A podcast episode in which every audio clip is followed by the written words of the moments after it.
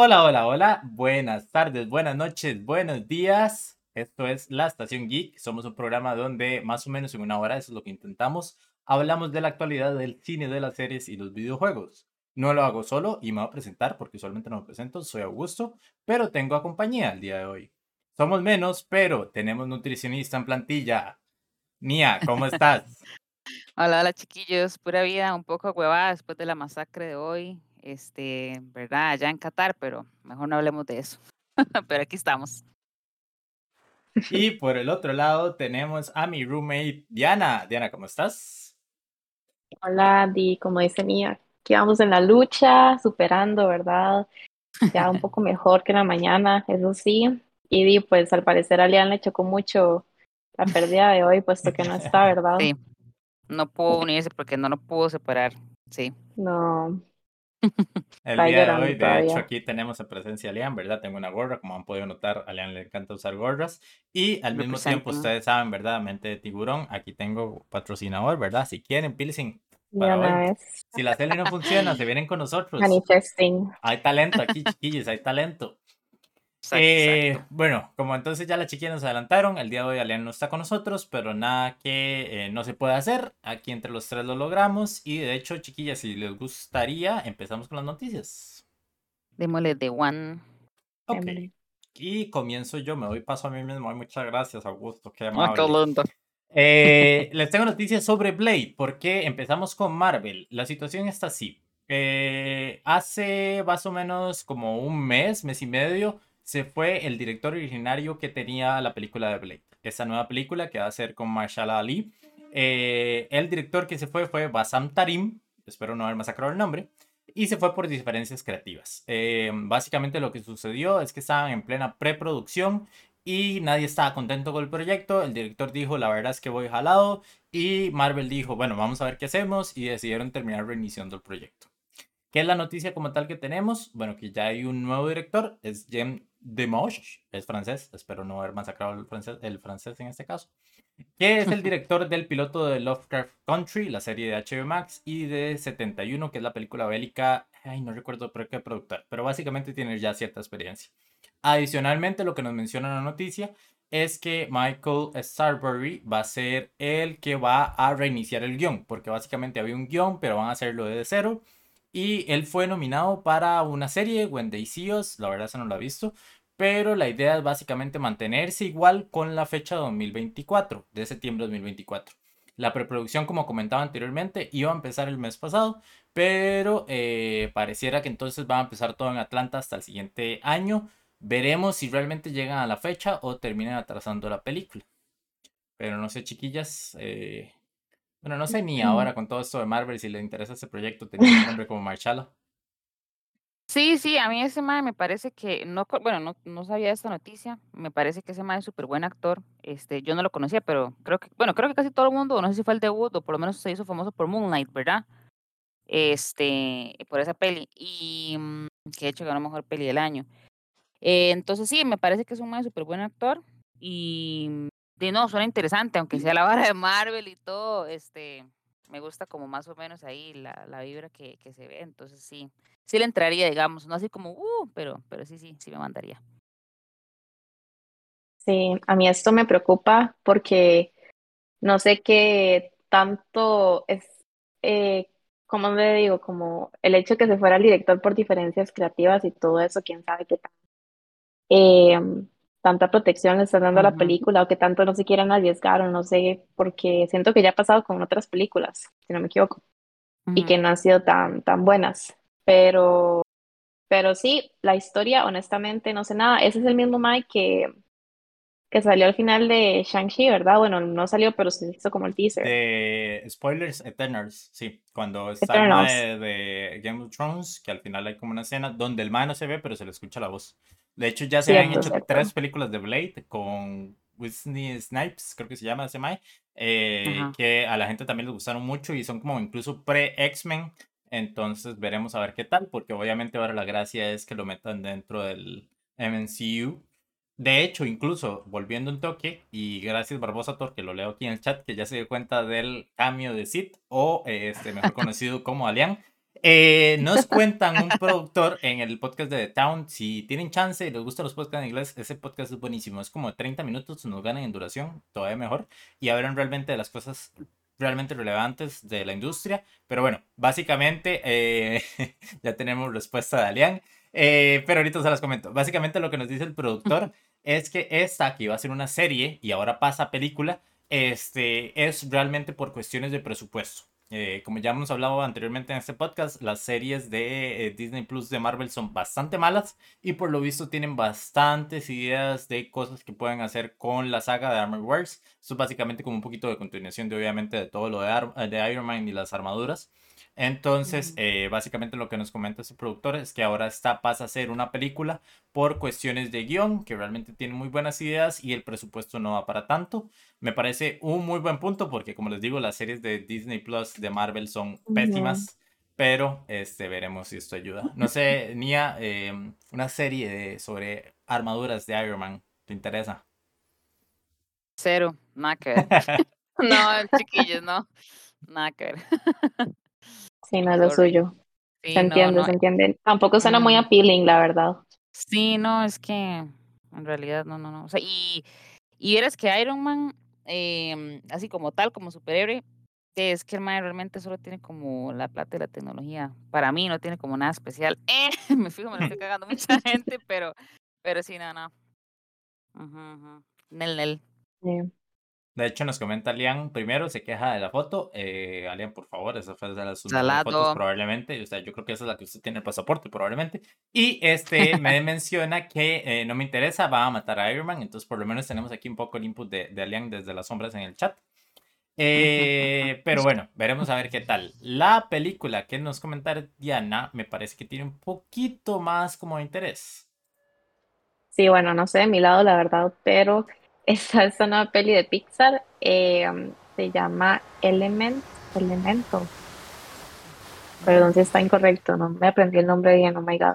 Pero bueno, la verdad que está seteada como en la ciudad de Elemento, donde todos los elementos conviven, ¿verdad? Entonces la historia de Ember, que básicamente así con solo verla en el trailer da como una vibra de una madre que es así súper, eh, como de súper fuerte, carácter súper fuerte de ¿verdad? Así como ingeniosa. Y bueno, es el personaje Fuego. Y se hace amiga de este otro que se llama Wade, que es como un alguien más chill, más divertido, completamente lo opuesto a él, ¿verdad? Y obviamente él es agua. Entonces, eh, básicamente eh, le hace cuestionar a, a Ember como básicamente en donde viven, en el mundo en el que viven, ya que ellos se hacen amigos y pues no me imagino que sea normal en el mundo que fuego y agua sean amigos, pero bueno. Em, es dirigida por Peterson, que trabajó en esta otra peli de Pixar que se llama The Good Dinosaur. Eh, nunca la he visto, la verdad, pero bueno, luego vamos con ese tema de, Pixar. Eh, estaba leyendo y el director eh, dice que tiene la idea o que la idea le llegó a raíz de los papás, ellos migraron de Corea a Nueva York en los 70 entonces básicamente se inspiró en, en, la lucha que ellos tuvieron y como no tenían amigos, no conocían a nadie, no dejaron toda la familia, ¿verdad? Entonces describe la historia como alguien que tiene que tomar sacrificios o riesgos y, y básicamente estar ubicados como en una ciudad de Nueva York como ellos vivieron, pero con el twist este de los elementos. Entonces, tiene como una trama bastante interesante. Se estrena el 16 de junio. Y bueno, de mi lado, yo la verdad, las películas de Pixar últimamente no, no me están llamando tanto, especialmente cualquier película animada, la verdad no, no es algo como que ahorita esté como emocionada por ver. No sé si es que ya después de todo lo de Toy Story todo esto, ¿verdad? Ya las películas no me parecen tan buenas, honestamente. Sí me gustó esta, ¿cómo se llama? La del madre que toca trompeta o saxofón. Ah, soul, soul, soul. ajá. Esa me gustó, la verdad, pero, pero sí, honestamente, de mi lado no es algo como que sienta que vaya a ver al cine o que esté emocionada por ver o que la vaya a ver inmediatamente apenas salga. Tal vez aquí por cuestiones del podcast, ¿verdad? Me toque. Pero, pero sí, no sé cómo se han sentido ustedes como con las pelis de Pixar y qué les parece esta idea. Mm, yo creo que, igual que Diana, similar, las últimas pelis no no me han llamado tanto la atención.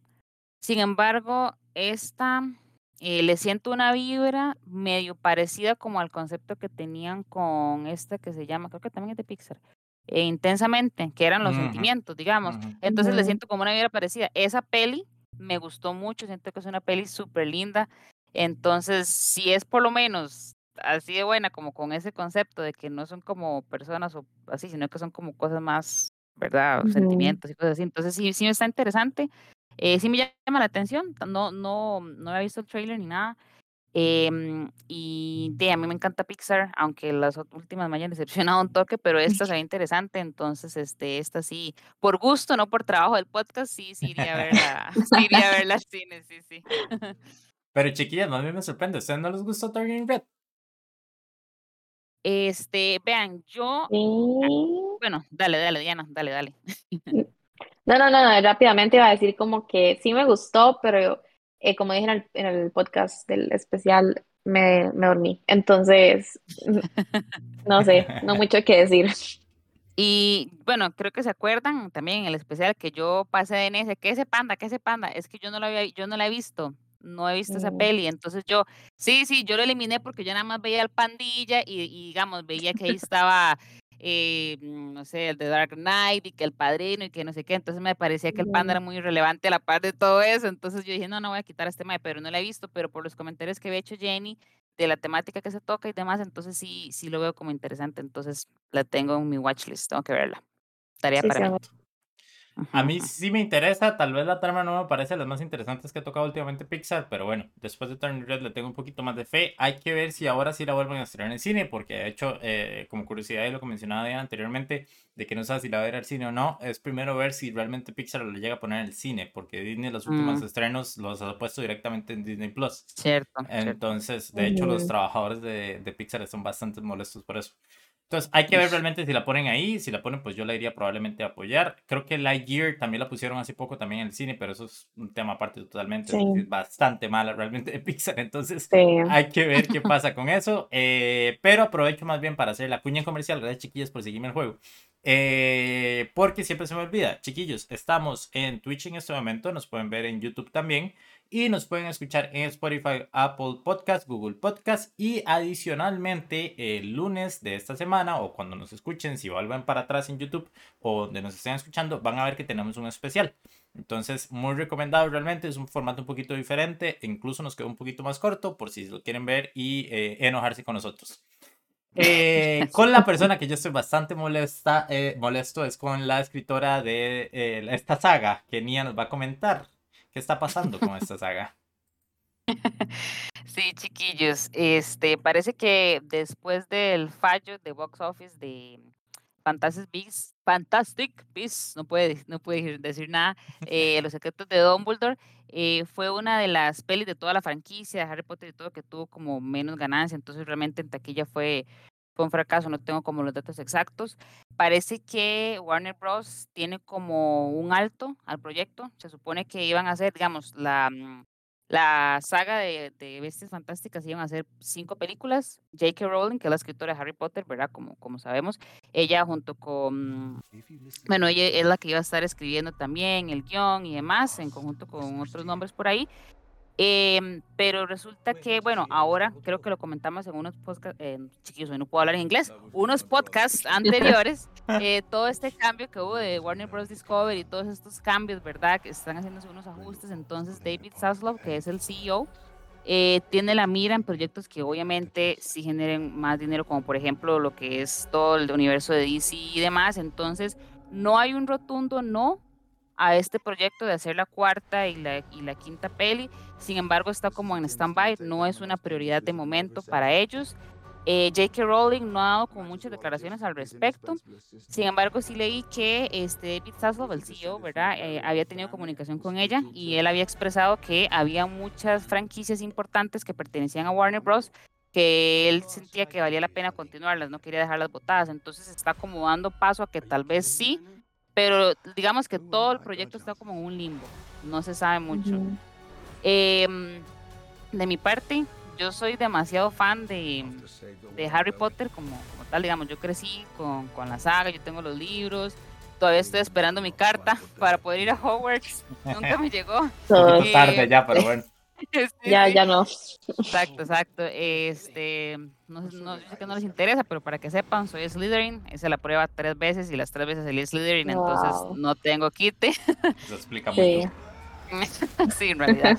No, no, y de esta bueno, de esta saga específicamente de Bestias Fantásticas, a mí me gustó mucho la primera, pero ya la segunda y la tercera, no sé, siento que, no sé, algo le falta, algo le falta, no, no, no me gusta. Entonces, no sé ustedes, chiquillos, si, si, si les gusta o no les interesa esta franquicia o qué opinan de la noticia, chiquillos. Yo he visto, creo que el, solo la primera, me parece, de esta subsaga. Eh, de hecho, son precuelas, ¿verdad? Sí.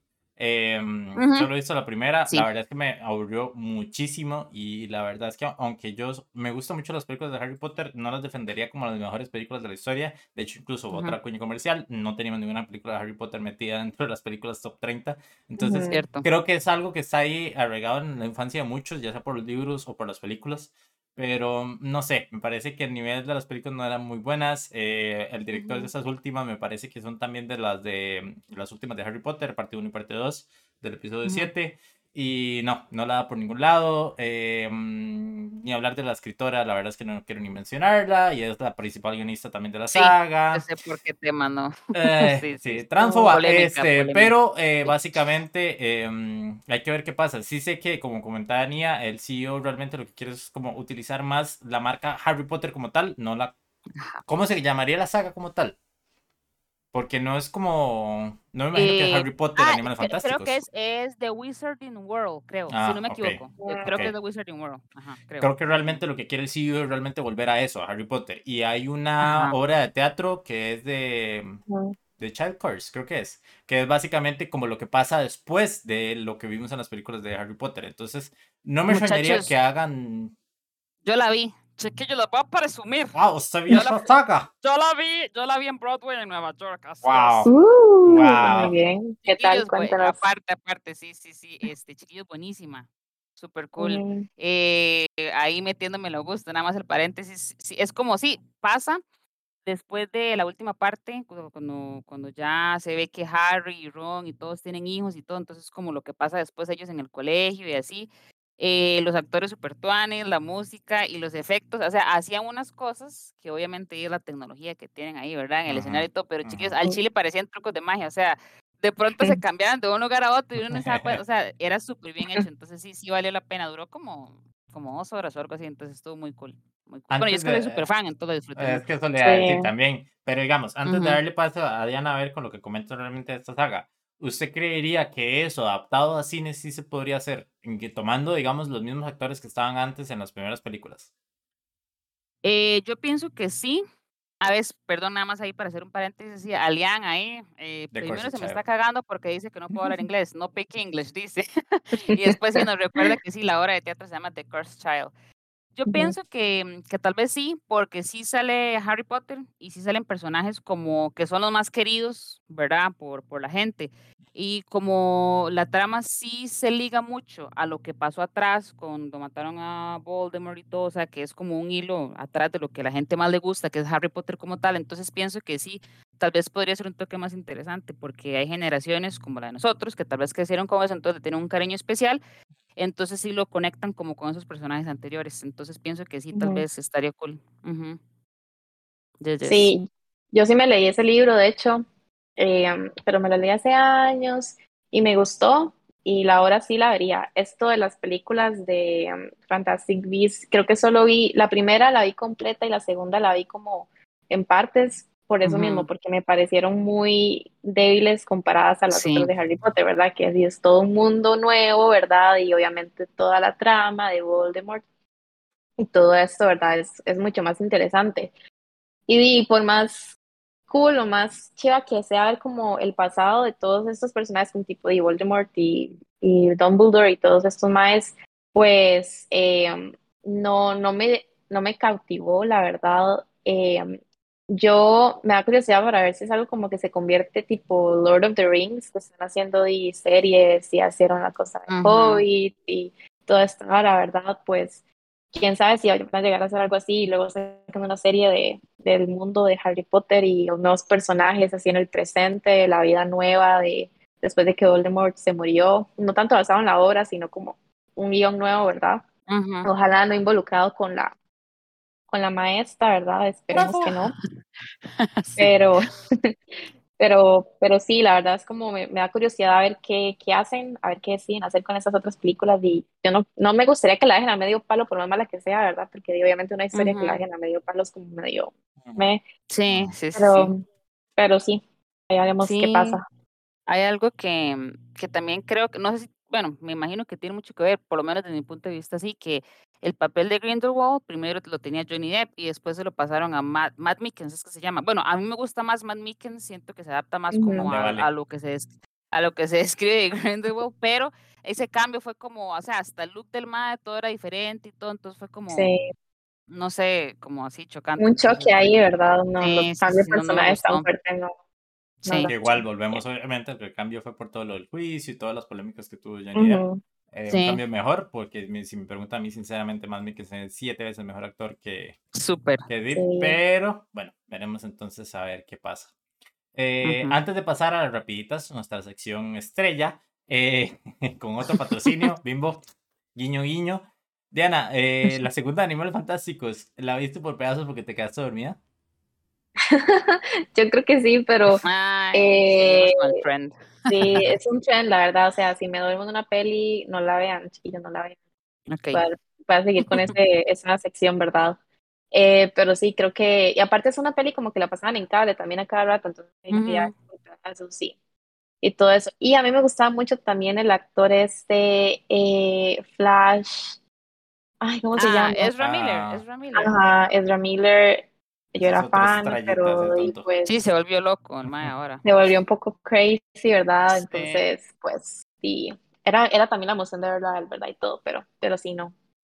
No era tanta la emoción por lo visto, nada más te despertabas cuando salía el mae. Yo creo que sí. Ojo, dice, dice Barbosator ahí que es la amenaza de Hawái. Sí. Es Ramírez, porque hubo un speech ahí, ¿verdad? Que fue algo que hizo en Hawái. No estuvo en Hawái, pero en Hawái fue donde... Una señora, la, la aplicación. Sí. sí. Pero bueno, entonces vamos a ver qué pasa con la saga y con el Miller, que por ahora ni preso ni nada, y va a seguir con la película de Flash. Pero como le comentaba, chiquillos, entonces vamos con las rapiditas. Nuestra ascensión bimbo, de nuevo, guiño, guiño. Hagan clip, por favor, para que lo guardemos acá. Eh, chiquillos, entonces empezamos. A ver, eh, dándole coherencia a otras noticias que ya hemos comentado. Tenemos a nuestro querido Eddie de Stranger Things, eh, probablemente negociando para A Day One. A Day One era la que ya les habíamos comentado, que es el spin-off de A Quiet Place, que probablemente va a estrenarse en marzo de 2024. Por ahora están conversaciones. La que sí ya tienen adjunta al proyecto es a Lupita Nyong'o. Eh, como les habíamos comentado la vez pasada, esto viene de una idea original de John Krasinski, que realmente no se sabe cuál es, pero por lo menos tiene como el apadrino de que viene del director y guionista original. Em, y la otra noticia más o menos similar que les traíamos es sobre Alien, porque producida por eh, em, Riley Scott. Como ven acá, tenemos probablemente una nueva película de Alien. Esta nueva película es con Kyle Spiney, la ama de Mirror of Easttown y la que va a ser de Priscilla Presley. Ahora estaba leyendo en la nueva mm. película de Sofía eh, Coppola, perdón, de Presley que aprovechando toda esta situación, de hecho va a salir más de Euphoria, no me acuerdo cómo se llama ese actor, ese va a ser de Elvis Presley. Jacob Elordi, creo. Jacob, Elordi. Yes, yes. Entonces, eh, básicamente por lo visto también, ella todavía no está 100% confirmada, pero lo interesante acá y por lo que sobre todo les traigo la, la, noticia es porque va a ser dirigida por Fede Álvarez, este director que si no mal me equivoco y estoy pegando un batazo, pero creo recordar que es uruguayo, eh, dirigió la de Don't Breathe y la del remake de Evil Dead. Mm. Entonces es un muy buen director, sinceramente. Eh, por lo visto no tiene ninguna relación con la serie que están haciendo para FX de Noah Hawley, que es el más de la serie de, de, Fargo, que también es bastante famosa. Pero como les mencionaba, entonces por lo menos está, tenemos al Tito Riley Scott, eh, el señor, patrocinando por lo menos o produciendo lo que sería la película. Eh, lo que también tenemos ya un poquito más fijo y a punto de estrenarse es a este señor. Este es un buen señor de 80 años. Harrison Ford, que vuelve con la quinta película de Indiana Jones. Como alentamos un poquito en redes, síganos en redes por si quieren ver algunos posters, algunas cosas que vamos poniendo. Eh, comentó eh, en la revista Empire, donde tenemos ciertas fotos, que eh, primero que va a tener como un rejuvenecimiento virtual o digital, donde van a tener como ciertos flashbacks, de hecho se rumorea que probablemente la película va a empezar así, y que él volvió realmente a la saga porque le parece que está muy llena de emociones y necesitaba hacer como una especie de cierre con el personaje.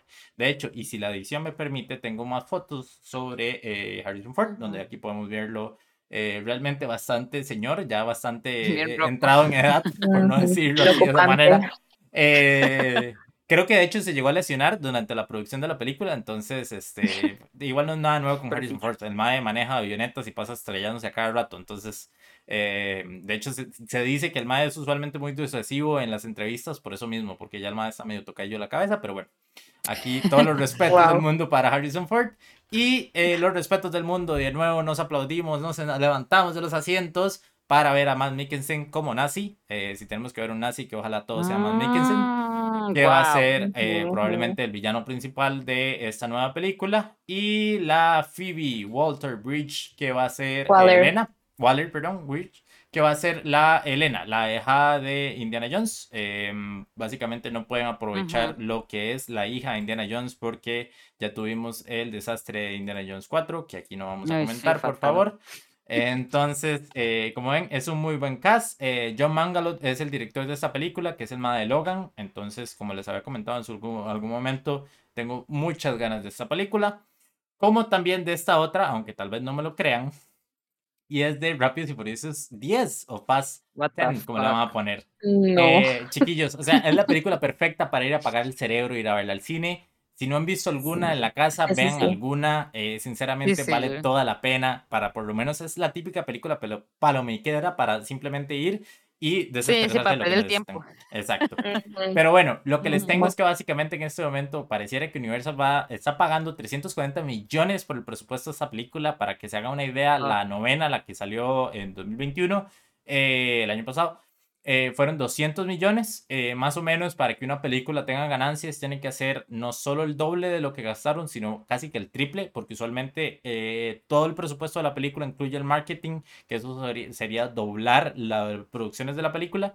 Entonces, básicamente lo que pareciera que fue es porque también tienen un caso un poquito más elevado, por ser la décima película, pues los egos están pidiendo más plata, pero sobre todo por lo que les traigo esta noticia es porque eh, no lo habíamos comentado porque no estaba el podcast en este momento. En abril hubo un desastre porque Justin Lin, el director que estaba originariamente para estas películas, se fue. Y fue por puro ego y choque con Vin Diesel. Básicamente, de hecho, lástima que no lo tengo aquí, la próxima se los traigo. Pero hay un video donde básicamente el mae se ve como un hostage de Vin Diesel, donde está detrás sonriendo mientras Vin Diesel dice: Hey, aquí estamos grabando la décima película y no sé qué. Entonces, básicamente lo que comenta Universal es que que se haya ido eh, disparado el presupuesto es a razón de todo este desastre que está con el director. Pero como les digo, yo tengo mucha fe por esa película. Vamos a ver qué tal. Dice Alian que suena bandolero de fondo por mientras. ¿Y para qué calidad si hay familia? Ven, es que chiquillos, este es el tipo de público que necesitamos. Este es el público que necesitamos. Para terminar con las rapiditas, eh, tenemos también por acá lo que está pasando con Avatar de Way of Water, que básicamente James Cameron está desatado y está diciendo un montón de cosas para hacer un poquito más de publicidad en la película. Eh, el más básicamente primero estaba contando que eh, productores de Fox entraron a rogarle que por favor la película fuese un poquito más corta. le dijo que se fuera al carajo, básicamente, eso lo diciendo en entrevistas.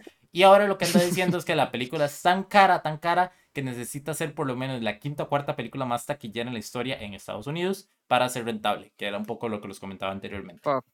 Eh, también, eh, ya también sabemos que eh, va a ser más o menos como 150 millones, eso es lo que se proyecta en Estados Unidos la primera semana, entonces como que tampoco le va a costar mucho. E incluso les tengo otro dato y es que Disney no estrena un blockbuster, una película así grande de Marvel o cualquier tipo de saga de las que tiene en China desde 2019 por todas las restricciones que tiene el país y que últimamente se están poniendo muy bravos con ese tipo de cosas, pero ya Avatar 2 tiene eh, luz verde para estrenarse ahí y Avatar 1 hizo 260 millones solo en China, así que probablemente... Sí, entre más plata mejor.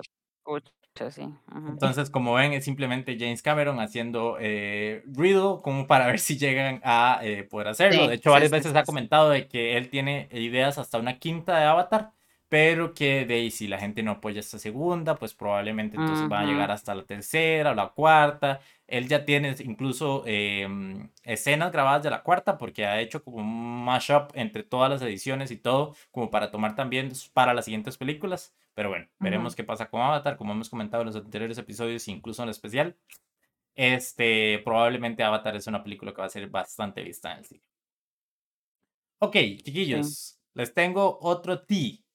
Eh, básicamente lo que pasó, y ahora sí pasándonos un poquito más como el mundo de la industria y de las series, eh, esta semana se supo que cambiaron a Bob Chapek por Bob Iger, que es el mae que estaba anteriormente en Disney. Es, va a ser el nuevo CEO, aunque Chapek lo han ah, renovado por tres años más.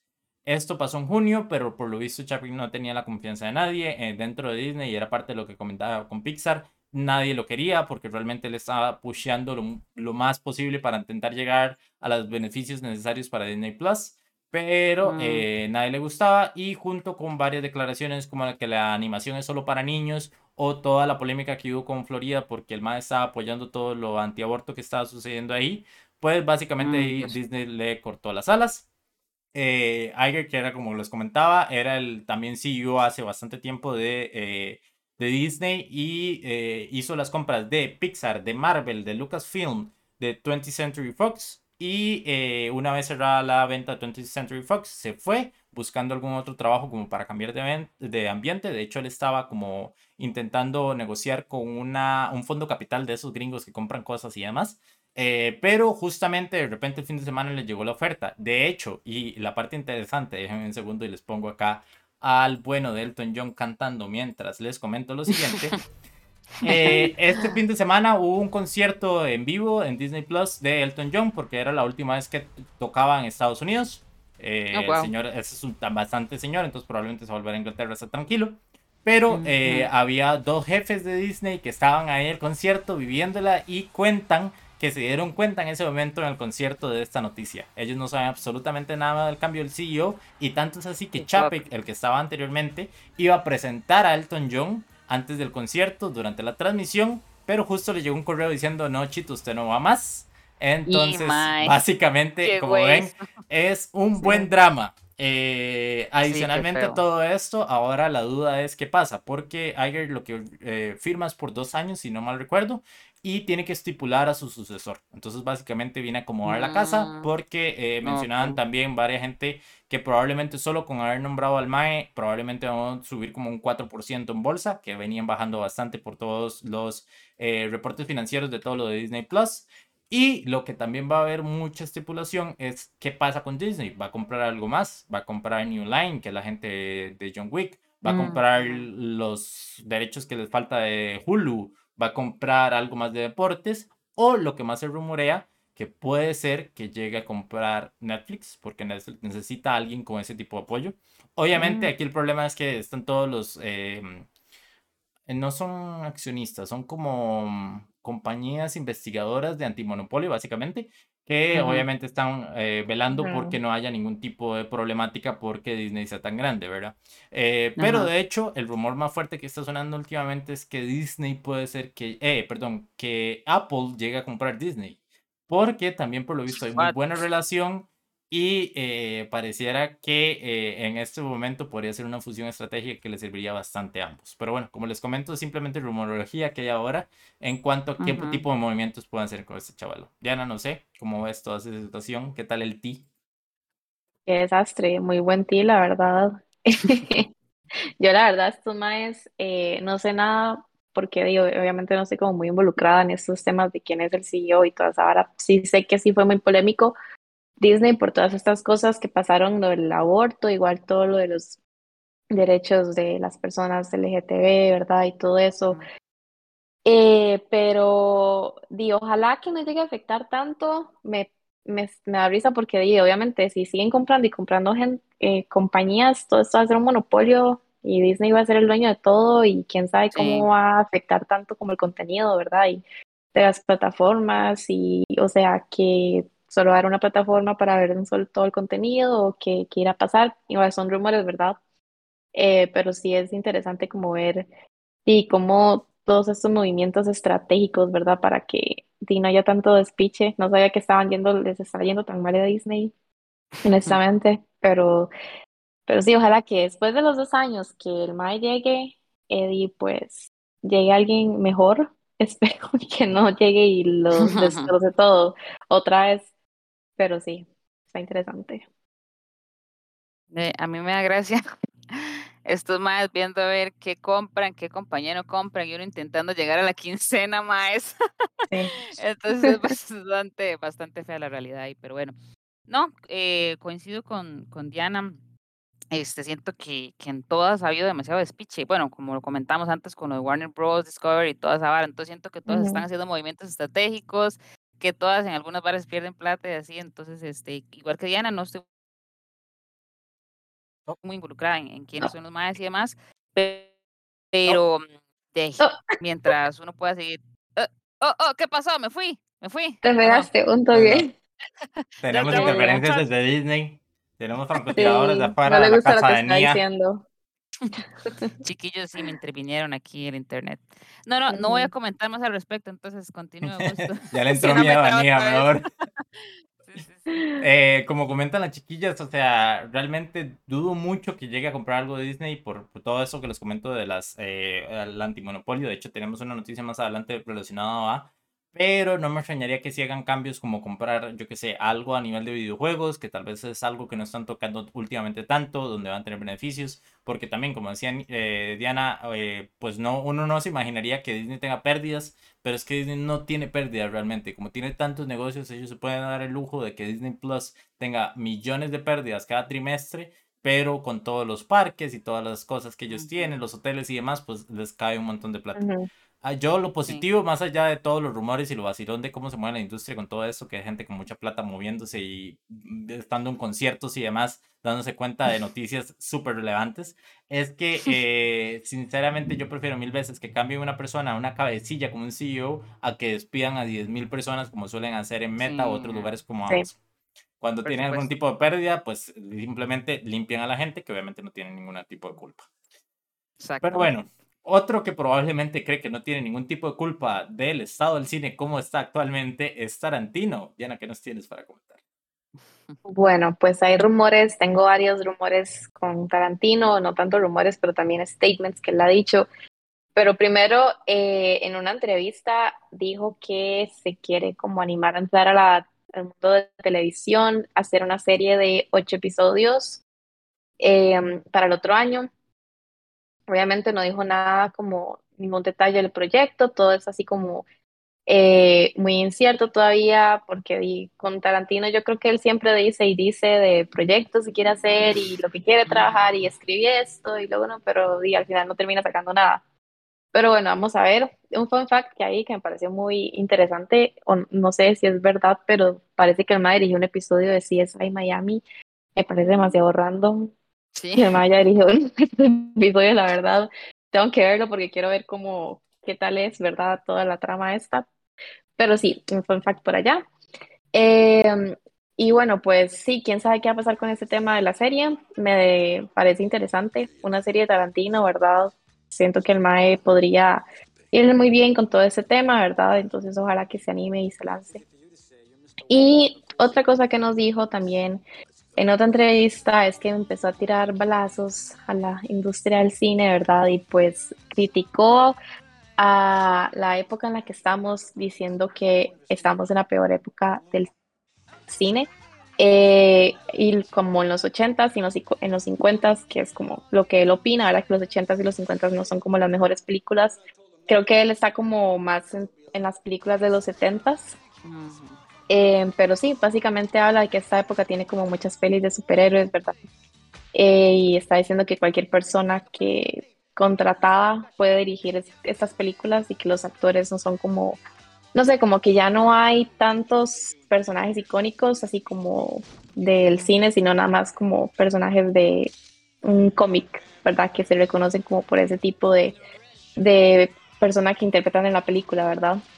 Eh, me parece así, y este mae siempre dice lo que piensa, ¿verdad? Entonces no es nada como extraño que él esté diciendo y criticándose un poco de cosas, pero, pero sí, no sé qué opinan, que si tienen un punto, qué opinan de esto del comentario de las películas y la serie también. ¿Qué les parece? Ahí tenemos un, un, fan de Tarantino en el, en el chat. Ahí para Barbosator pone Tarantino God.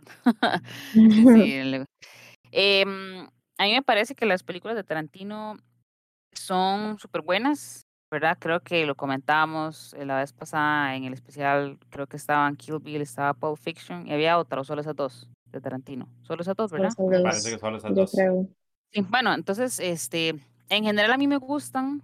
No soy mega fan no porque no piense que sean buenas, sino porque hay otro tipo de vibra, de trama y así que me interesa más, como por ejemplo, tipo bares de Christopher Nolan y cosas así, soy como más de esa línea. Entonces, eh, la verdad, chiquillos, me da igual si, hace, si hace la serie o no, sí la vería, o sea, si el MAE sí, sí se manda con eso porque está interesante y el MAE tiene conceptos bastante originales en realidad, pero mm, en cuanto a los comentarios que él decía de la, de la era del cine, siento que tiene razón en algunos puntos y en otros no, porque igual es como muy subjetivo, ¿verdad? Al gusto de la persona, pero sí, obviamente sí estoy de acuerdo con eso y es algo que siempre comento acá en mi casa, que todas las pelis son de superhéroes, todos los estrenos son algo de Marvel, algo de DC, y no lo digo así como el odio personal que tengo con Marvel ni nada, sino que es que siempre son superhéroes.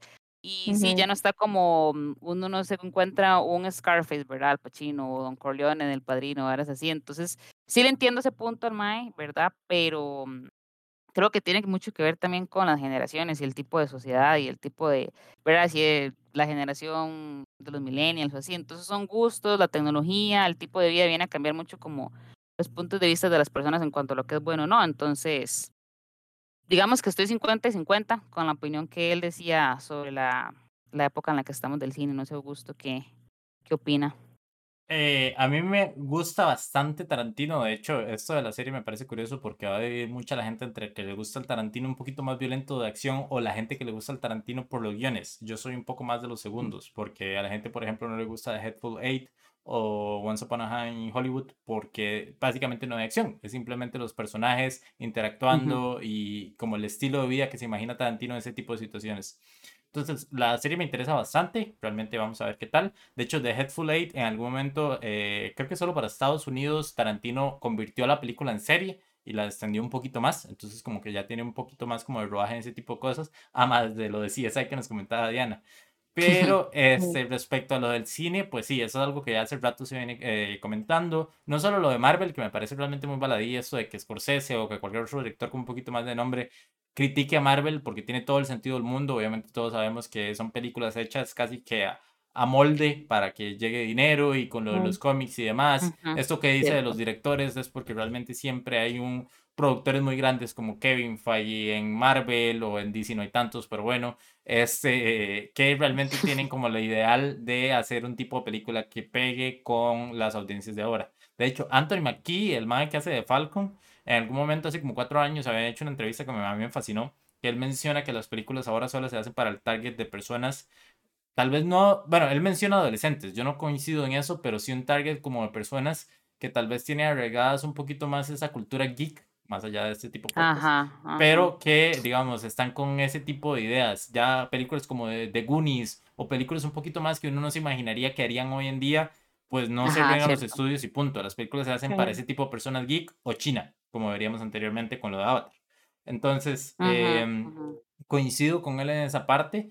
Eh, pero también es que cambia un poco el, el, el mundo y es lo que mencionaba Ania. Eh, en este momento pues es diferente cómo se ven películas, cómo se consumen las series, cómo se consume todo y ya no es necesario tener una gran estrella de Hollywood para que la gente vaya a ver una película. No es necesario saber que sale Tom Cruise, aunque Tom Cruise sigue funcionando como la última gran estrella de Hollywood, pero no necesitamos tener, por ejemplo, un Al Pacino, un Dustin Hoffman, un Brad Pitt, incluso a día de hoy, no mueve tanta gente para ir a ver una película.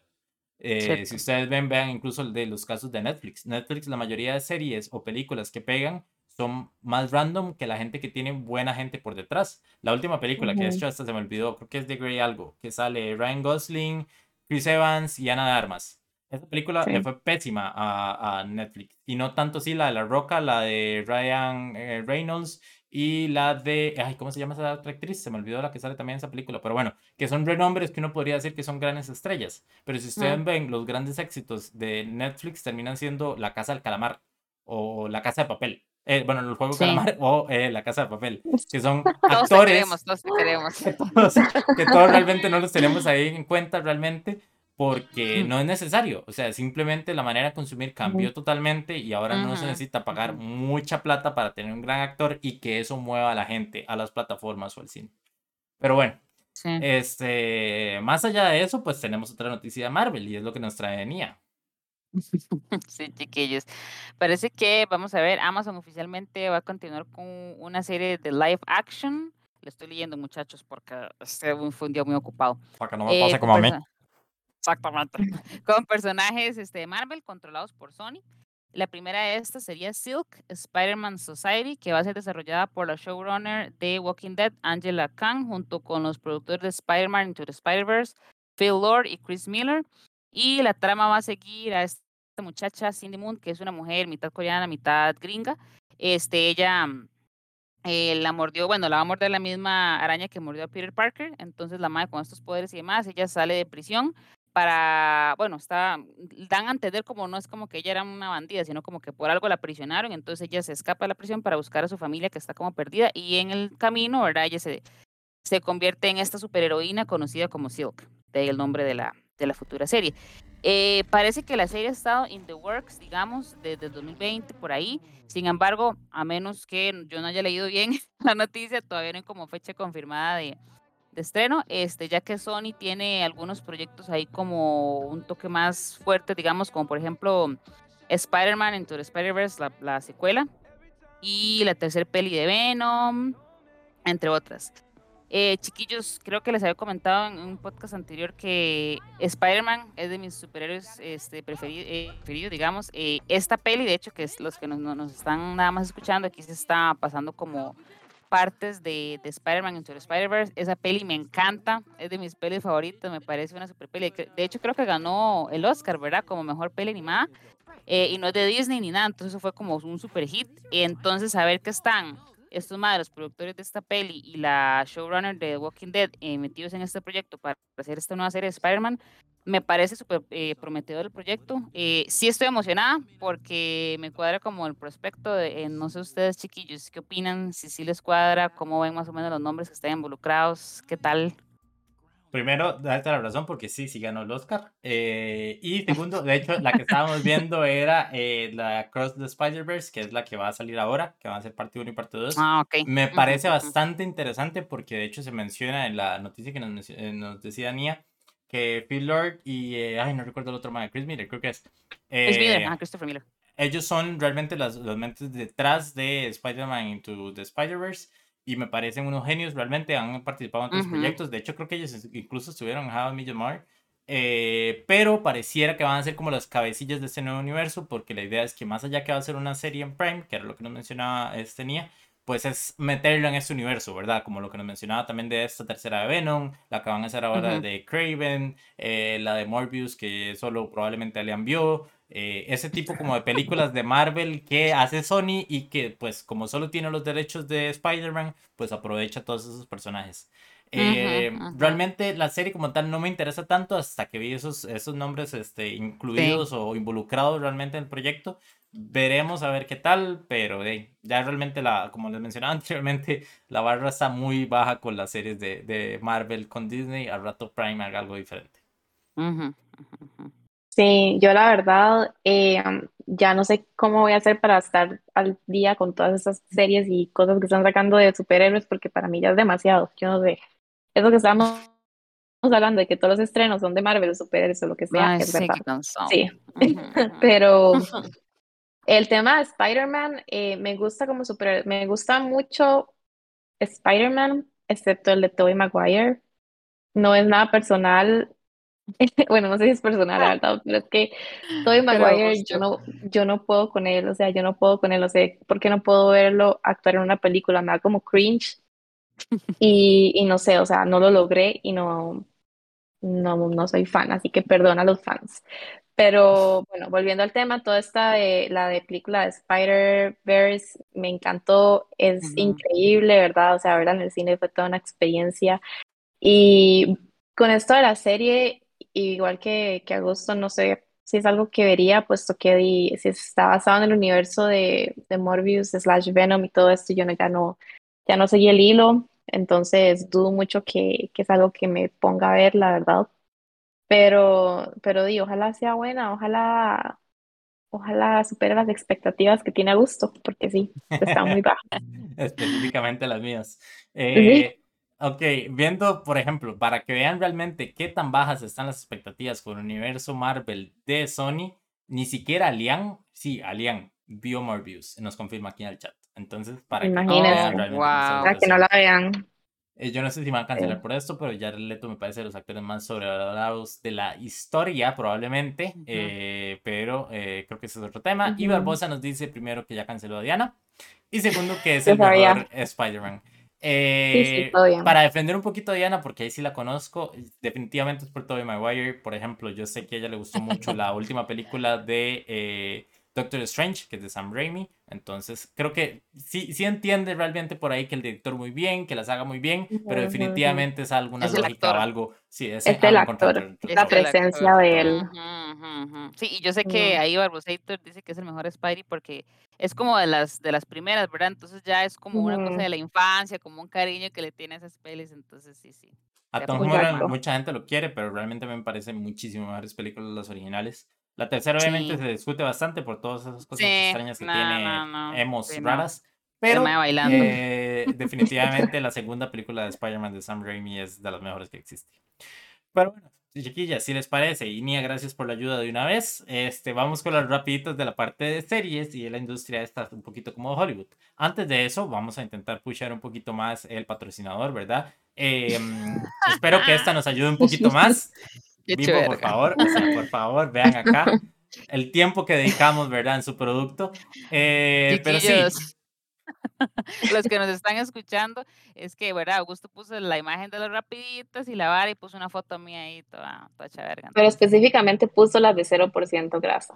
Ok, entonces, perdón, sí, la gente que nos escucha en podcast, antes cuando presenté las de cine, pues puse unas rapiditas normales. Ahora, porque obviamente, como les mencionaba desde el inicio, tenemos un nutricionista aquí presente, pues teníamos que poner la cero grasa con la persona incluida en el paquete. Pero bueno, persona que quiere vender paquetes de series y de películas es la primera que nos va a contar Nia. Ok, chiquillos, vean, yo no soy tan letrada en estas cosas como Augusto, es mi primera vez en este mundo de las rapiditas, entonces voy a leerlo lo mejor que porque siento la presión y Augusto me va a corregir, pero bueno, ok.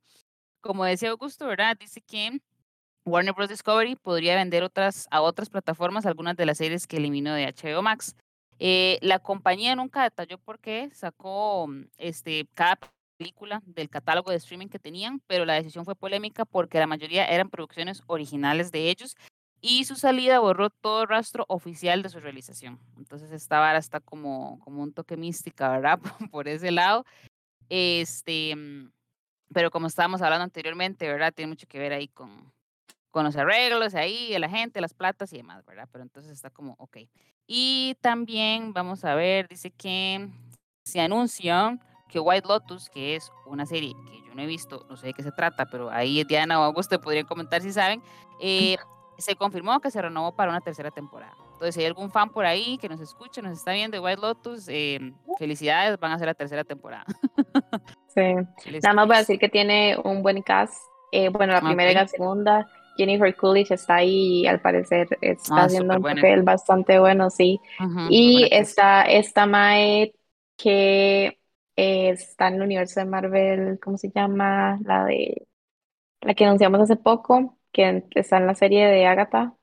Ah, Aubrey Plaza, está en la segunda temporada. Ah, Aubrey Plaza también, que es bastante buena. Y bueno, no, tiene un buen cast y la trama es así como un thriller, ¿verdad? No la he visto, pero ganó casi que todos los Emmys, entonces pues es bastante buena. De hecho, estuvo medio tricky porque originariamente era una miniserie, entonces nominada a los Emmys estuvo como miniserie, pero como ya ven, vamos por la tercera temporada. Entonces, eh, básicamente lo que hace la serie para justificar esa decisión fue que es como antológica. Entonces, eh, solo ciertos personajes son los que se repiten y van cambiando como de hoteles, porque me parece que las series de hoteles. Mm, sé que está muy buena, chiquillos, si lo ven, pero bueno. Aquí eh, Dani, Dani Soto dice que era el primer capítulo y y casi se durmieron. Entonces, quién sabe si es una señal. Igual que, yo. Habría que ver, habría que ver, porque Dani y Michelle también nos comenta que la película Doctor Strange solo estuvo buena por Wanda. Entonces, eh, Vamos a poner un doubt ahí.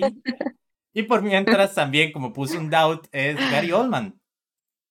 Ay, sí, chiquillos, este dice que Gary Oldman se va a retirar luego de terminar esta mm, la segunda temporada de esta serie de Apple que se llama Slow Horses. Em, bueno, yo soy súper fan de Gary Oldman. El Mae tiene varias nominaciones en la bolsa del Oscar, creo que también es ganador del Oscar, es un actorazo. Eh, sin embargo, no, él no dio como mucho detalle, pero él dijo que ya, les, ya había hecho muchos proyectos, estaba lo suficientemente viejo, ya, ya sentía que había dejado como su huella en el mundo del cine y que ya él tampoco iba a vivir para siempre, entonces que tenía como unos proyectos personales que por ser actor no había podido cumplir, entonces que esa era la razón, por lo menos la razón, la razón pública que él dio de por qué se iba de por qué se iba a retirar. Entonces, este, rest in peace Gary Oldman, pero te amaremos por siempre. No me lo mates, por favor, que todavía tiene que salir en Oppenheimer y todo. Rest in peace. Tanto que se habló ahora de Nola y demás, y el mae va a salir en Oppenheimer, por favor. Sí, de hecho él es, él es este, mi Drácula preferido. En la de Bram Stoker, sí. Buenísimo. Bueno, seguimos con la otra noticia, muchachos. Este, espérate, esa es la que, esa es la de Ellen Pompeo. Esa es la de Grey's Anatomy, sí. sí, sí, sí, sí. Bueno, chiquillos, eh, Ellen Pompeo anuncia que eh, después de 19 fucking temporadas de Grey's Anatomy, chiquillos, perdón si, si me le cago a alguien, pero yo no puedo con, estas, con esta serie, este, deja la serie para perseguir otros proyectos y dice que es una, creo que va a estar involucrada en un proyecto, creo que es con Hulu, una adaptación de la película de Orphan del 2009, entonces van a hacer como una serie limitada ahí basada en esta, en esta trama de Orphan, entonces es uno de los proyectos por los cuales la madre está como apuntando, entonces este, quiere concentrarse en otras cosas, ya cerró el capítulo con Grey's Anatomy, entonces Michi se va. Al fin, que ya demasiado tiempo. Sí, chiquillos, es demasiado larga la serie. I mean, más allá del odio, el odio de Nia y el amor de Dani que nos dice en el chat que es Perdón, Dani. Con este, creo que es una serie que todos en algún momento hemos visto. O sea, ¿quién no va a olvidar sí, o sea, a mí me gusta. episodio del avión? Eh, mm, no.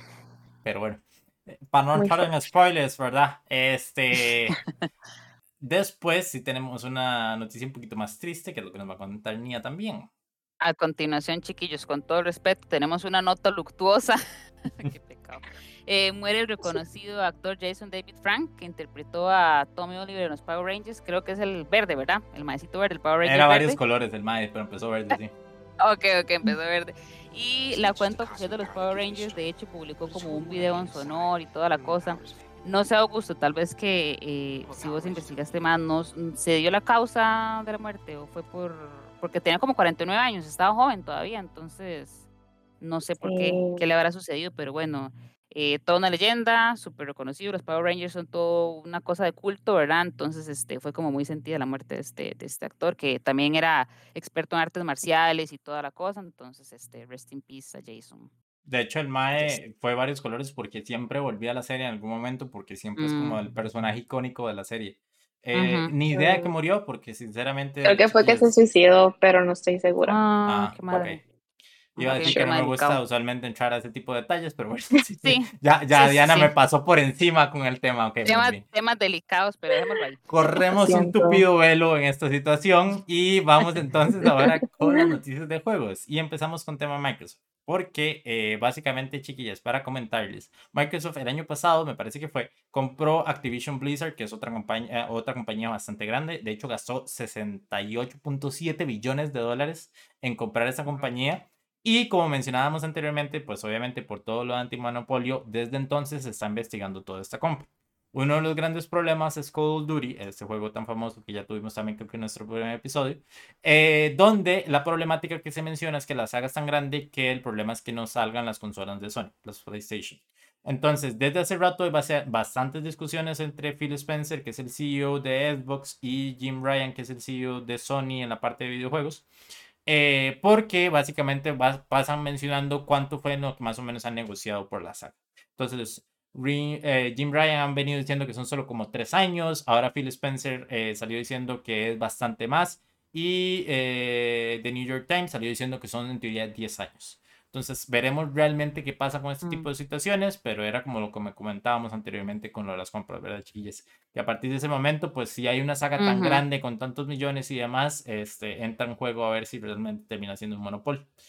Em, de igual forma, eh, no sé si, si hay algo que quieran comentar sobre eh, Call of Duty. Están tristes porque ya no va a salir en este momento en Sony. Demasiado. Mi corazón. Sí, yo no, yo no soy gamer, como creo que Diana y yo hemos dicho repetidamente en este podcast. Pero este Call of Duty, creo que hicimos una noticia de Call of Duty, creo, ¿verdad? Alian la comentó, eh, donde yo decía que a mí me cuadra porque es así como la matazón y papá, pa, los balazos y mi hermano no juega, entonces este, tal vez yo no lo siento tanto en el corazón, pero sé que Barbosator sí, entonces. Todavía seguimos dudando si los balazos son realmente el juego o el barrio. sí, o el barrio, sí. puede ser los dos, puede ser combinado. Ya sabe, sí. Lo que sí se notó a Phil Spencer, de hecho, en algún momento de las entrevistas, es este aparato que se llama Keystone y es básicamente como un pequeño Chromecast que quieren hacer. Básicamente, con toda esta mm. estrategia que tiene Microsoft ahora, es que ellos tienen una cosa que se llama el Game Pass, que es como un Netflix de videojuegos, donde la idea es meter todos esos juegos y uno estar pagando una cuota mensual. Originalmente querían sacar este como tipo de Chromecast, que nada más conectarlo al tele y era como genial para jugar porque no tenía latencia, este tipo de cosas. Pero por lo visto, por un acuerdo promocional que tiene con Samsung para tenerlo en una app en el tele y porque realmente les estaba saliendo estúpidamente caro para simplemente ser como un USB HMI que se conectaba al tele, pues pareciera que no hace con el proyecto. Entonces, veremos qué pasa con todo este mundo de Xbox. Este, Barbosa nos dice que a veces el barrio, entonces ya nos confirma un poco la situación ahí, ¿verdad? Con los balazos. Eh, pero nos movemos y me parece que esto sí es un poquito más mainstream que, chiquillos, desde mi parte, de un solo se los recomiendo, que es lo que nos va a mencionar eh, Diana, perdón. Sí, bueno, esto es, es un juego que sí jugué. Y no tanto como juego, no sé, no lo siento como tanto juego, es más como una historia ahí bien mística. Mm. Pero bueno, el, el juego se llama Immortality y la situación es que ya está disponible en Netflix. Por si no sabía, Netflix tiene juegos disponibles. Y la verdad me sorprende que este juego esté aquí, la verdad es bastante bueno. Eh, básicamente la historia trata como, o la historia explica la vida de Marisa Marcel, que es una actriz que grabó tres películas y ninguna de ellas se estrenó.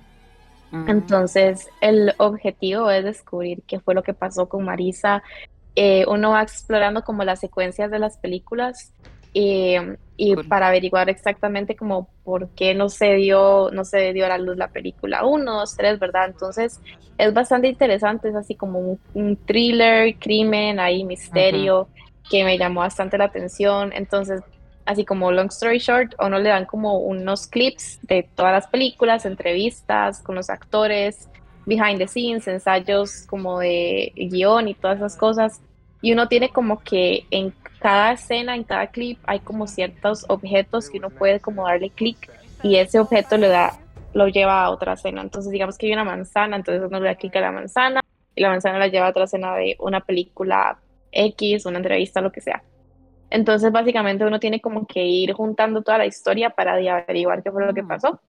Eh, me da un poco de miedo, si da un poco de miedo, pues no, a mí yo soy demasiado pendeja.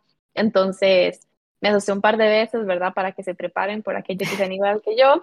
Eh, pero sí, la verdad es que eh, por si no lo han jugado, jueguenlo, está en Netflix, si tienen Netflix, está súper recomendado. Qué cool. Qué cool, suena cool, sí, ahí ya ya conociendo este, la personalidad de Diana y demás. Sí, es porque es de crimen, de crimen y así, entonces de fijo a mí, sí, me llama la atención como usted lo describe. No lo conocía, en realidad nunca había escuchado del juego, pero, pero sí está cool. Se me parece un toque a un jueguillo que estuvo sin gracia, pero a mí sí me gustó, que es de, no me acuerdo cómo es que se llamaba, pero es de Slenderman, pero no me acuerdo el nombre específico, que es para PC, que uno tiene que ir juntando unas páginas esto es tonto, ¿verdad? Pero uno junta las páginas para ver, para poder ver el mensaje que dicen y ya de resolver el misterio. Entonces sí, eso de resolver misterios y cosas así, este, está chido, suena interesante. Suena cool. Sí, sí. Si yo recomiendo algo, probablemente no me da pelota. No, chiquillos, este, aprovechen realmente porque la verdad, como decía Diana, eh, está ahí directamente en la suscripción, no hay que pagar absolutamente nada más. Eso sí, solo se puede, creo que en teléfonos o tablets, no se puede como el tele o demás. Eh, pero el juego está bastante bien, es cortito eh, y es mejor que Slenderman, que es el que dice Alian que, qué bueno. Ya saben, como siempre, Alian es el mal criterio en este podcast. No, no, Alian me está apoyando ahí, gracias Alian, el obvio. Lo que veremos a ver qué, qué tal sale, hijo puña, ya no se va a actualizar a estas horas. Eh, es la película de este videojuego. Sí, chiquillos, este dice que Lionsgate al final adquirió los derechos de adaptación de un videojuego de Sega que se llama Streets of Rage, con el creador de la franquicia de John Wick, eh, Derek Kolstad, como guionista. Entonces ya solo con eso ya creo que ya le llama la atención a bastante gente. Em, este videojuego fue una de las franquicias más importantes de los años 90. Em, si no me equivoco, si mal no leí, aún no hay una fecha exacta confirmada cuándo van a, a mandarse con, con esta adaptación. Eh, pero todos los que están involucrados en el proyecto, que me disculpan, les quedo viendo los nombres, pero probablemente ahorita Augusto los va a decir, ¿verdad? Porque es como una enciclopedia. Eh, son maes que cuando estaban pequeños, bueno, en su adolescencia y preadolescencia jugaban el juego, entonces los maes le, están metiendo como mucho amor a este proyecto.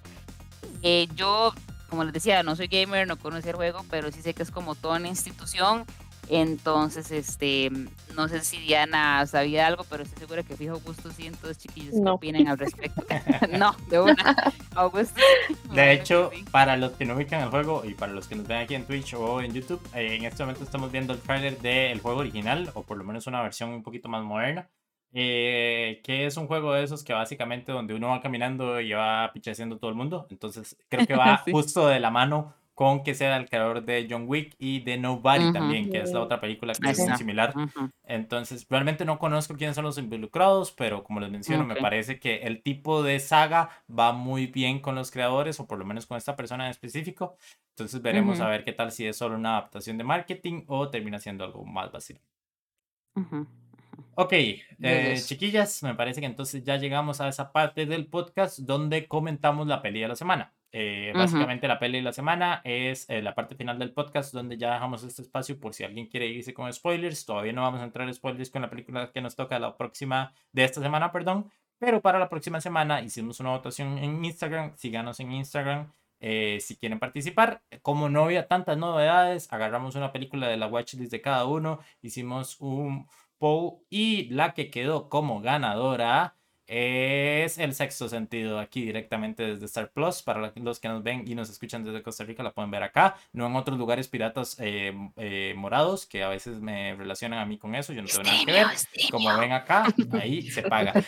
Pero este, entonces, esa es básicamente la película que está eh, como referencia para la próxima semana. Por si la quieren ver, hay mucha gente que supongo que ya la ha visto, así que pueden aprovechar para reverla. Si no, pueden comentarla con nosotros la próxima semana. La película que tenemos para esta semana es My Policeman. Entonces, como les decía, chiquillos, este es el momento donde intentamos tal vez no hacer tanto spoiler, pero si no la han visto y tienen ganas, aprovechen ahora, la ven y después vuelven a este momento del podcast. Gracias por escucharnos. Si no, les tengo por acá el trailer mientras Diana nos comenta un poquito sobre la trama de la película. Bueno, sí, yo no les voy a mentir, yo soy fan de Harry, yo amo mucho a Harry desde que estaba en One Direction.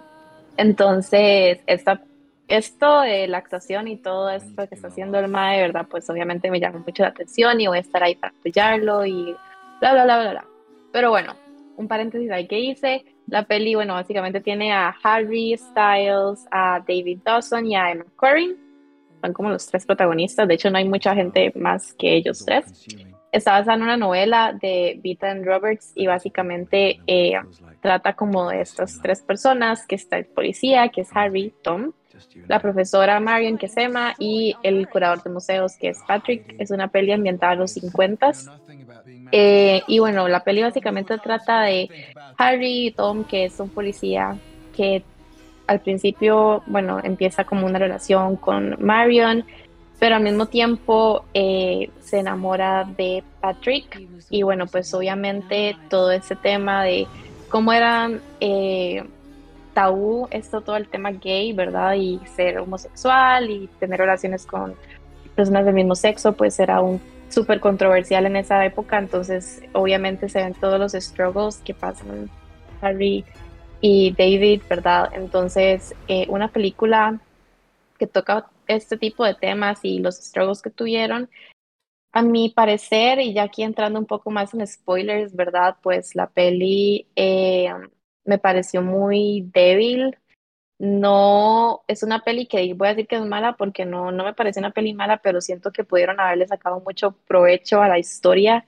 Eh, sí, sé que es como muy fiel al libro, entonces y el libro, obviamente, pues vamos a esperar lo mismo que la peli, pero em, siento que me faltó un poco más como ver el lado de la relación de Harry y, bueno, Tommy Patrick, perdón, eh, y cómo llegaron ellos a tratar todos estos temas, los struggles que tenían, y no solamente ellos dos, sino eh, Marion, ¿verdad? Que obviamente es ahí una, una mujer que obviamente piensa que eso es un pecado y quiere tener una vida perfecta de esposa y ser mamá y ser ama de casa. Tenemos a Tom, que es así un machito, ¿verdad? Con pensamientos de machito, obviamente es un policía, tiene miedo de todo lo que puede llegar a pasarle a él. Entonces, eh, todos esos temas pienso que les faltó sacar un poco más de juguito, ¿verdad?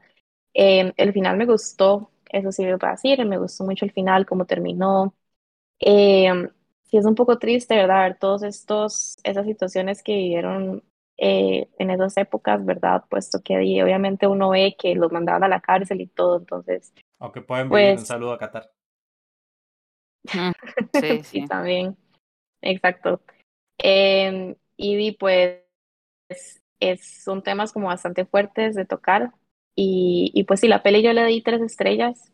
No me pareció la mejor peli. La actuación de Harry que se critica, ¿verdad? Desde que la peli es Don't Worry Darling no me pareció lo mejor, de hecho me estaba riendo con gusto porque parecía como, cuando el Mae habla como que no expresaba ninguna emoción, parecía un robot y todo era como muy ensayado. De hecho, algo que leí, eh, así como un fun fact, el, el Mae se aprendió literal todo el guion, así se sabía las líneas de todos los actores, entonces tal vez por ahí va el asunto. Eh, pero sí, eh, buena historia, pudieron haber hecho más, no sé qué opinan ustedes. Antes de, darle paso ahí a Nia, eh, usualmente me gusta preguntarle cuándo es el rating que utilizan en Letterboxd. Chiquillos, el Letterboxd es muy buena herramienta para que más o menos se guíen por qué estamos dando este tipo de este comentario. Entonces, Diana, vos que acabas de comentar, ¿cuánto le dicen en Letterboxd? Tres estrellas. Nos comentaba mientras tomaba agua, por eso lo pausa. Tres. y Tres estrellas. Este, chiquillos, yo le di dos estrellas y media. Tres estrellas y media, oh, wow. Ok. Dos, dos, y, media. Ah, ok, ahora sí. Dos y media. Ahora sí tiene sentido. Este, De hecho, nos comenta Dani que justo acaban de terminar la película. Alian nos dice que, eh, bueno, yo ahorita vamos a leer la parte de él porque es justo lo del final y yo quiero hablar un poquito más de eso. Y este, sí nos dice que él le dio tres estrellas y eh, Michelle dice que nos, le dio tres estrellas y medio y que mi amorcito Henry no sabe actuar solo cuando grita. Sí, eh, definitivamente yo estoy actuando. ¿Por qué hace eso? Eh, Nia, no sé, ¿vos qué opinas? Para ver, es que estaba leyendo el comentario de Dani Soto que dice, estuvo cute, pero Harrito necesita un par de clases más de actuación. Ok, vamos, por, vamos por partes. Primero, creo que mm, importante mencionar, creo que es lo más importante, eh, es un tema, si bien se hacen flashbacks a otra época, en realidad es un tema muy actual. Creo que en la actualidad todavía la comunidad de la LGTBIQ más, este, todavía tienen un, bueno, sufren un montón de discriminación, ¿verdad? Trato diferente. De hecho, creo que acaba de pasar una masacre en Colorado, en, un club, ¿verdad? Entonces, o sea, es un tema que lamentablemente no puedo creer que en el mundo en que vivimos en la actualidad todavía se esté dando este tipo de situaciones tan injustas. Eh, ¿verdad? Un ser humano a otro ser humano, mucha injusticia, entonces me parece que el tema está muy actual. Eh, me parece que en ese, en ese sentido específicamente la peli sí retrata bien, ¿verdad? Que en esa época todavía, ¿verdad? En los 50, finales de los 50 era todavía fatal, o sea, era ilegal. Este, entonces los metían a la cárcel y demás, entonces, o sea, es como uno dice, wow, o sea, qué estupidez que solo porque uno ama a otra persona, o sea, lo metan a la cárcel, aunque, o sea, es una estupidez, pero representan mucho esa parte de cómo era, inclusive, como mencionaba Diana, cuando esta madre, ¿cómo es que se llama? Marion, le, le, le cuentas eh, a la amiga, ¿verdad? Que es otra maestra, creo. Este, y la madre dice que eso es súper antinatural, que no sé qué, y después la amiga le confiesa que ella también, ella se siente atracción por las mujeres, entonces ella completamente eh, cambia el trato hacia, hacia la amiga, ¿verdad? Cuando le confiesa que ella también, entonces es como ¿verdad? Em, se ve mucho esa parte de, de, todo el tabú social y toda la parte religiosa y moral que le ponen a, a, eso, ¿verdad? Para juzgar a las personas así de una manera tan, tan injusta. Entonces, en esa parte siento que sí, sí se vio como, como bien eso. Eh, con la parte de Harry Styles, eh, a mí me gusta la música de Harry Styles. No soy así súper fan como las muchachas que están aquí en el chat y, y, Diana. Yo también, que la vara. Que la vara. No, no, dígame. No, no, no. Está bien, está bien. Si es fan, es que no sabía que era fan. Pero yo pienso, igual que los demás, creo que. Mm, eh, de hecho, hoy vi un review, este, porque me gusta prepararme para los podcasts, muchachos. Vi un review este, de una muchacha que ella estaba como criticando súper respetuosamente la actuación de, de, Harry Styles, pero también comparaba con otros eh, actores y decía que estamos en una era en que también a veces ponen a los actores solo, por ejemplo, Harry Styles es porque jala demasiadas masas. Tiene muchos fans por la música y todo, porque él es como un super icono pop, ¿verdad? La cultura pop. Entonces, tal vez a los maes no les interesaba tanto que el mae actuara súper bien con tal de que solo la presencia de Harry ya a la gente. Igual como eh, la madre mencionaba también, por ejemplo, actrices como, mm, ay, ¿cómo es que se llama la de, la que acabamos de hablar, la de The Crown, pero la de la temporada anterior de The Crown, que, ay, ¿cómo es que se llama? Se me olvidó, que la, acabas de mencionar, que está, ah, Emma la, de, Lotus. Ah, la de Lotus. Ah. Eh, ¿Cómo se em. llama? Aubrey Plaza, Jennifer Coolidge. No, no, no, no, la otra que está más roca. Bueno, no importa, que es, es una actriz buenísima, pero que la gente no se acuerda de ella porque no es bonita. Ah, digamos, ah, Olivia no es que esa que para el fin le dije no es bonita y no se acuerda que, que digamos para los estándares de Hollywood no es atractiva físicamente entonces es como como esa crítica de que sí digamos es memorable porque es como guapo y toda la variedad de Harry Styles pero sí la actuación fue súper robótica eh, me pareció que en momentos como súper Mm, ¿cómo les digo? En momentos como, por ejemplo, cuando él ya llega, eh, Tom llega y le dice a Marion que ya, que a Patrick lo metieron a la cárcel y todo, y él como que más o menos le confiesa que a él le gustan los hombres. El Mae le dice como, sí, get it together y ya, pero como que es un momento, un turning point en la, en la, en la peli y él no muestra emoción, o sea, es como, no sé, la actuación estuvo fatal, es como toda monótona, como decía Augusto ahí imitando un robot, ¿verdad?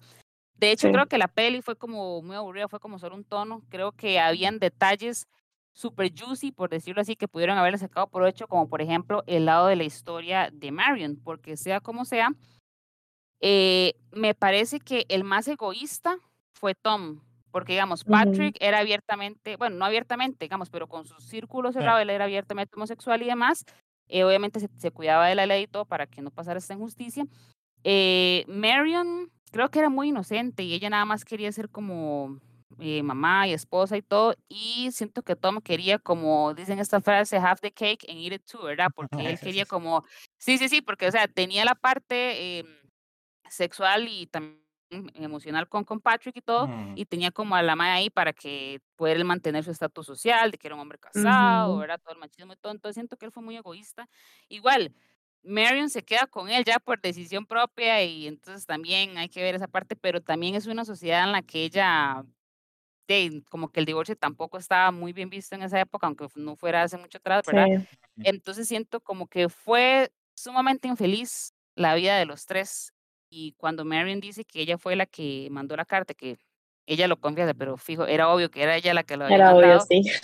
Ajá, donde confiesa eso. Creo que esos últimos 10, 15, 10 minutos de la peli fue, fue lo mejor, lo que valió la pena de la peli, fue la mejor parte de actuación. Y el hecho de que ella se encargara de cuidar a, a Patrick un tiempo, siento que era como una manera de castigarse ella misma por lo que había hecho, de haberlo sapeado, digamos, pero también como una manera de... Sí, pero una manera de redimirse, porque ella terminó al final de ayudarlo y todo. Entonces, este, la peli, por eso le di dos, ya para no hablar tanta paja, dos estrellas y media, porque siento que quedó corta con muchos detalles que pudieron haberse concentrado más en eso y, y creo que lo que valió más la pena fueron sí los últimos 15 minutos, fue con, ya con los actores viejos fue lo que más me gustó. Eh, yo de hecho le doy tres estrellas solo, media es solo por eso, por esos últimos 15 minutos. Sinceramente los actores que hacen de ellos ya eh, como señores eh, me parecen mil veces mejor que los actores que están como las versiones jóvenes. Eh, que era lo que decía Leon, ahora sí, que cuando confiesa a ella que lo sapió al otro, que es ese momento de shock realmente que se vive más allá que nosotros ya sabemos o pensamos que realmente fue ella quien lo sapió. Eh, a mí, yo tengo un problema y es que tal vez es algo incluso con libro, porque la verdad no lo he leído, no tengo muchas referencias, pero es la manera en que cuentan la historia. Ah, yo tengo un problema con las historias cuando están, volvemos al presente, vamos al pasado, volvemos al presente, volvemos al pasado, y así sucesivamente, y más en esta, donde incluso nos hacen como tres bucles, donde eh, el personaje de Harry conoce a ella eh, donde después volvemos otra vez con toda la... Bueno, de hecho, la película empieza más bien cuando ellos son adultos, pero no es tanto énfasis en ese momento. Después volvemos a la historia ahora sí entre Tom y... ¿Quién era? ¿Cómo se llamaba el otro?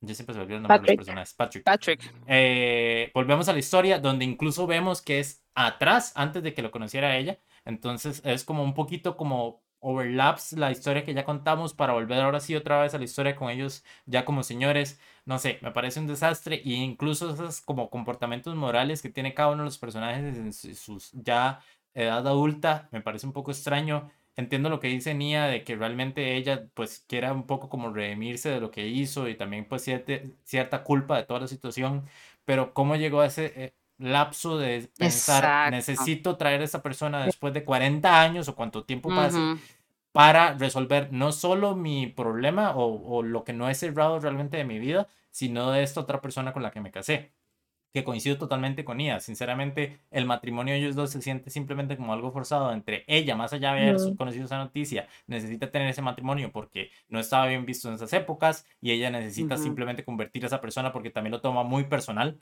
como que básicamente no solo le están dando vueltas, sino que es como una persona homosexual. Entonces, ¿cómo puede ser eso? Necesito cambiar a esta persona y por eso termina acusando a otra persona para que vaya a la cárcel casi que toda su vida. Y también con Harry. Harry. El personaje Harry Tom se queda con ella realmente porque es lo que está bien visto y como él viene también de esta parte de lo del ejército y es un policía, pues sí. dentro de la comunidad y dentro de la idea de querer tener hijos porque es lo que el sistema le ha puesto en su cabeza, pues por eso se quedan con ese matrimonio. Esa parte pues sí se puede entender un poquito más pero me parece que era la parte más interesante de la película. El cómo ellos llegan a esos puntos. Vemos un momento donde Tom, eh, ya señor, se mete en el carro a llorar porque una relación de, de una pareja en, un súper, creo que es, y él se pone a llorar porque probablemente se pone a recordar un poco lo que vivió con Patrick. Entonces, el detonador o lo que pasa en ese tiempo donde hace un lapsus entre historia y historia es lo que a mí me hace totalmente falta en la película y me parece que perfectamente toda la historia donde participa Harry ya como actor se puede haber contado en 30, 40, 25 minutos, sinceramente. se puede haber aprovechado bastante el espacio, pero bueno, volvemos a lo mismo. Yo no sé hasta qué punto se está siendo muy fiel al libro y al final está siendo contraproducente. Pero sí, eh, creo que no es una buena película, bueno, no es una mala película, eh, pero no sé si es la mejor que hemos visto, definitivamente no. Creo que no la recomendaría si llegaron a ese punto y quieren verla. Eh, definitivamente no, no, no me parece que tal vez si ¿Quieren ver son a Harry, de algo, pues, si quieren ver a Harry, incluso yo les diría que vean Don't Worry Darling, que me parece una película todavía más irregular, pero tiene otras cosas. De Florence, primero de todo. Este. Y pues veremos a ver qué pasa con Harry como actor, porque de hecho antes que hablábamos de todo lo de Marvel, lo de Eternals, él sale también en un momento en la escena post de Eternals, es el otro que aparece. Entonces veremos a ver qué pasa con esta parte de eh, Harry como franquicia o como no tal vez mega actor de Hollywood, pero vamos a traer audiencias no tan relacionadas al cine porque viene del mundo de la música. Eh, sí, nada más, ahí, ahí para agregar nada más a gusto, con lo que decías de, de los flash en el tiempo. Creo que hay que tener cuidado con eso en las pelis porque es un hit or miss, ¿verdad? Eh, porque sí, hay momentos en que tal vez la vara, eh, no sé, están en los 50 y se está poniendo buena la atención, el diálogo, y otra vez nos devolvemos. Entonces no, da, no da chance como de profundizar en el momento de que la escena quede bien, o que, porque, o sea, pasan como muy rápido, entonces se pierde el efecto que querían causar. Entonces sí, esa pasadera de tiempo, em, siento que, que no hace como que uno se sienta vinculado como con ningún momento específico de la peli, porque es como, ok, no, estoy aquí, de pronto no, y, de hecho, hay, eh, cuando ella empieza a leer el diario de Patrick, ¿verdad? Porque todas las cosas de Patrick están en la casa de, de, de ellos cuando ya Patrick está viejito y todo. Entonces, lo único tuanis que ve, porque la película se cuenta a través supuestamente de ella leyendo el diario de Patrick, ¿verdad? Cuando describe su relación con Tom. Lo único tuanis de eso sí me gustó es que cuando ella lo lee, ahí se nota que hay momentos en que, bueno, ella sabe que algo estaba pasando antes de que ella se diera cuenta de que, ¿verdad? Pero en leyendo el diario ella se cuenta, ah, se da cuenta que, oh, ok, esto pasó este día, y, o sea, como que sí, en los momentos específicos en los que pasaron las cosas que ella sospechaba, es como lo único, digamos, que Tuanis de esa vara, pero sí, la verdad está como, como que es demasiado. Adelante, atrás, adelante, atrás, entonces no deja como que uno se vincule con, con los personajes. Sí, a mí la verdad me confundió más. Me hizo más enredo en la historia. Me costó mucho como encontrarle el sentido a eso de que la madre se dio cuenta leyendo, o sea, cuando la madre empezó a leer el diario, yo dije, ah, la madre no sabía, pero no, la madre sí sabía. entonces me, me parece como que generó más confusión en términos de la historia, como no tenía el hilo bien hecho, entonces, y pues no sí, sabía como uno no sabe lo que ella sabe, lo que no sabe. Sí, Y es que volvemos a ese mismo punto, digamos, donde las personas que estamos viendo la historia como jóvenes son personas totalmente diferentes a las que estamos viendo en la adultez ya de señores y que realmente ya pudieron carburar toda la situación. Incluso el mismo Patrick, al final Patrick como, como persona senil, ya que está después de todo lo que le sucedió, se siente un poco como que simplemente es una persona que sigue existiendo porque le falta ese amor y haber pasado tanto tiempo en la cárcel. Incluso el mismo Tom, más allá que es un machito maldito y demás, se le ve una persona un poquito más sensible de mayor. Y eh, también, porque yo le dije a Diana, esta es una película de tóxicos, los tres son iguales de tóxicos, tal vez alguno más que otro, pero bueno. Este, ella también termina teniendo como ese momento de redención que hablábamos y la película termina de esa manera, ella yéndose yéndose siendo feliz y ellos dos siendo felices también. Entonces, ese es el punto que tal vez donde cambian y hacen el clic de ya no voy a hacer simplemente lo que la sociedad me dice de mantenerme con esta relación, sino necesito estar de esta manera y profundizar un poquito más los pensamientos de Tom en ese momento, pues creo que es lo que le hubiera ayudado a la película, pero bueno. Sí, completamente. Bueno, chiquillas, me parece entonces que súper comentada la película, eh, más allá que no la recomendamos tanto. Eh, como mencionábamos, entonces el sexto sentido para la otra semana. Muchas gracias a todos por escucharnos. Gracias a todos los que nos comentaron acá por el chat. Em, tenemos, como les mencionaba, redes sociales. Tenemos Instagram, Twitter, como dice la broma la vez pasada. Si quieren nos siguen, si quieren no, no estamos activos. Yo no sé si a lo más se va a terminar echando esa carajada. Entonces, eh, muchas gracias y nos vemos el próximo miércoles acá a las 7. Chao. Chao, chiquillos.